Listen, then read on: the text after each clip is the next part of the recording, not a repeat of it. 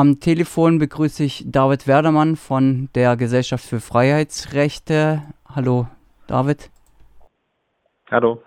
Und zwar, wir haben ja vor ein paar Wochen gesprochen und noch am gleichen Tag, als wir dort gesprochen hatten, legte die Staatsanwaltschaft Karlsruhe Beschwerde gegen die Entscheidung des Landgerichts Karlsruhe ein, die Anklage gegen Kollegen Fabian nicht eröffnen zu lassen.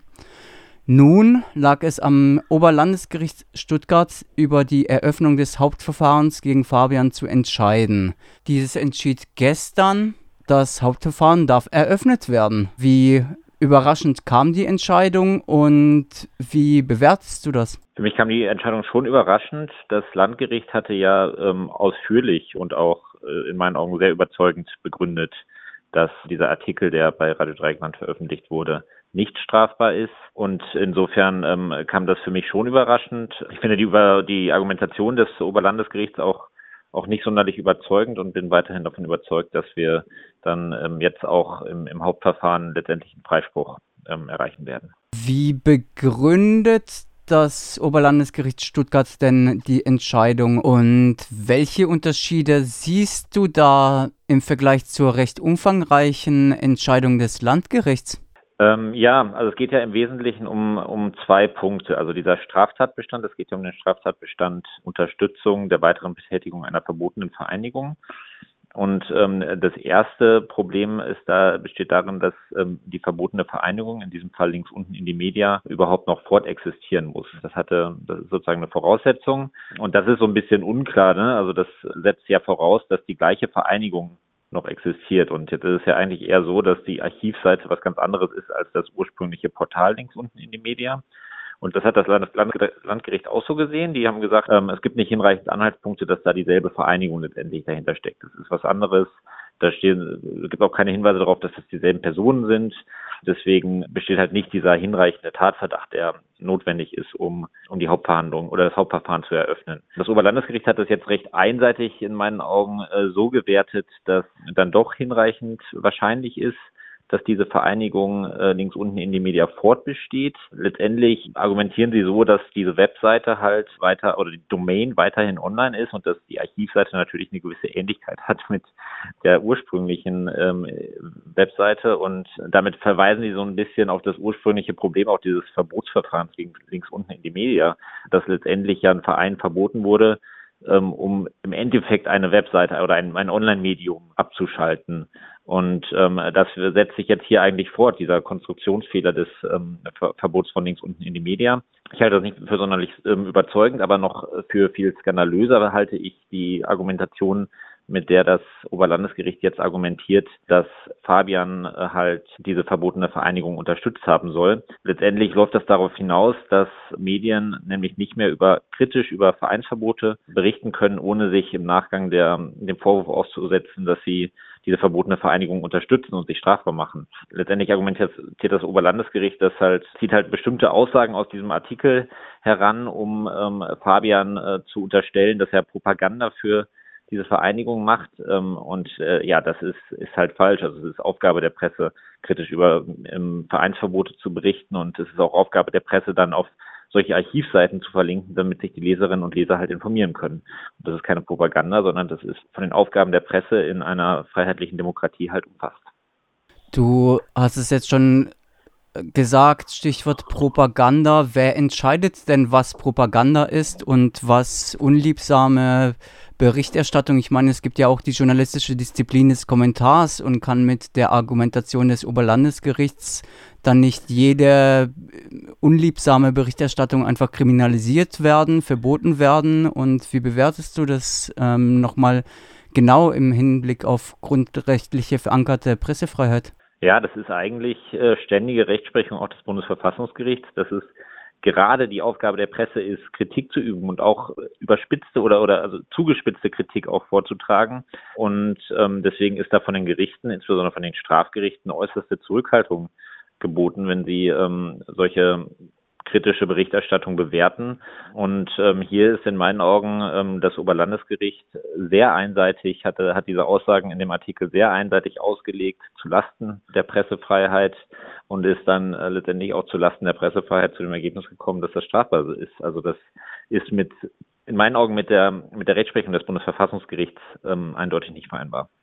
Das OLG Stuttgart behauptet ja, es sei überwiegend wahrscheinlich, dass die Vereinigung links unten Punkt in die Media, ihr wisst ja schon, immer noch existieren würde und das statische Archiv betreiben würde. Da sehe ich ein Widerspruch in der Sache, weil ich finde, eine statische Website ist nicht gerade ein Zeichen für Aktivität und zudem eben, dass unliebsame Berichterstattung als Propaganda gewertet wird und damit ähm, zum Abschuss freigegeben wird und kriminalisiert wird. Siehst du da eine politische Motivierung des OLG Stuttgarts gegen linke Medien vorzugehen? Ja, also über die Motive jetzt der Richterinnen und Richter ähm, kann man letztendlich auch nur, nur spekulieren. Ich finde es schon überraschend, mit welcher Vehemenz die Justiz in Baden-Württemberg ähm, hier gegen Radio Dreieckland vorgeht. Ich finde es auch beunruhigend ähm, nach dem Verbot von Links- und Medien. Das war ja schon sehr, sehr fragwürdig. Das kam jetzt nicht aus Baden-Württemberg, das kam vom Bundesinnenministerium, aber dennoch, dass jetzt ähm, zum zweiten Mal innerhalb von kürzerer Zeit gegen ein linksalternatives Medium massiv vorgegangen wird mit Haus, also man muss sich ja ne, vergegenwärtigen, da gab es Hausdurchsuchungen bei zwei Pri Privatpersonen, auch die Redaktionsräume sollten ja durchsucht werden. Und das ist halt ein massiver Eingriff in die Presse- und Rundfunkfreiheit. Und deswegen mache ich mir schon ernsthaft Sorgen um, ja, um die äh, Grundrechte und um, um die Pressefreiheit in Baden-Württemberg. Das Setzen des Links auf diese erwähnte Archivseite sieht das OLG als Unterstützung der verbotenen Vereinigung. Gleichzeitig erscheinen weiterhin Artikel in unterschiedlichen Medien, die den Link zur Archivseite von links unten.indiemedia. ihr wisst schon setzen.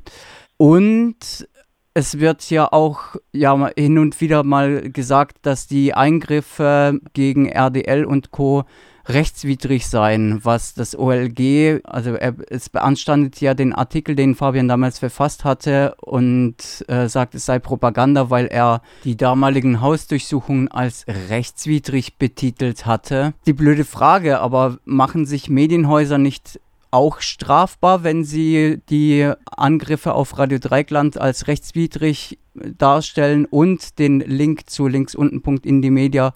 ihr wisst schon setzen? Ja, ähm, also das Oberlandesgericht versucht da zu differenzieren und sagt bei anderen Medien, wenn die das verlinken, das sei ja im Rahmen der sachlichen, einer sachlichen Berichterstattung ähm, erfolgt, das ähm, zeugt in meinen Augen auch von einer vollständigen Verkennung der Pressefreiheit, da es halt die Presse nicht zwingend sachlich berichten muss. Sie darf eben auch zugespitzt, pointiert, mitunter sogar polemisch berichten und darf natürlich auch klar Stellung beziehen. Und das ist, äh, genau, das ist, gehört zu den Aufgaben ähm, der Presse dazu, dass sie ähm, auch eine Orientierung bei der Meinungsbildung äh, bietet. Und ähm, deswegen diese Differenzierung, die das Oberlandesgericht hier vornimmt, in meinen Augen falsch. Und letztendlich führt das zu einer enormen Verunsicherung, auch bei anderen Medien, ob sie noch Stellung beziehen können, ob sie kritisch auch die staatliche Verbotspolitik in bestimmten Bereichen hinterfragen können. Und deswegen ähm, halte ich das äh, für eine, eine klare Fehlentscheidung, hier die Anklage zuzulassen.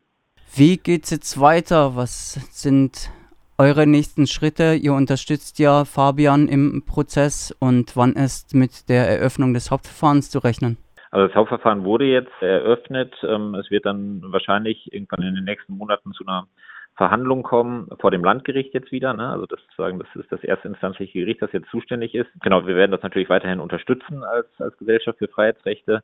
Ähm, wir denken, dass diese Entscheidung des Oberlandesgerichts, die jetzt ja auch nur in, über die Anklageerhebung äh, entschieden hat, das ist so eine Zwischenentscheidung, dass die aber diese Argumentation insbesondere halt nicht stehen bleiben darf und sind da bereit, mit ähm, Radio Dreikland und mit Fabian zusammen notfalls auch ähm, durch die Instanzen zu gehen und ähm, notfalls sogar bis zum Bundesverfassungsgericht zu gehen. Also diese Entscheidung darf so nicht stehen bleiben und deswegen unterstützen wir das weiter. Neben diesem Hauptverfahren gegen Fabian sind ja noch äh, weitere Beschwerden anhängig gegen die Durchsuchung oder gegen die Durchsuchungsbeschlüsse.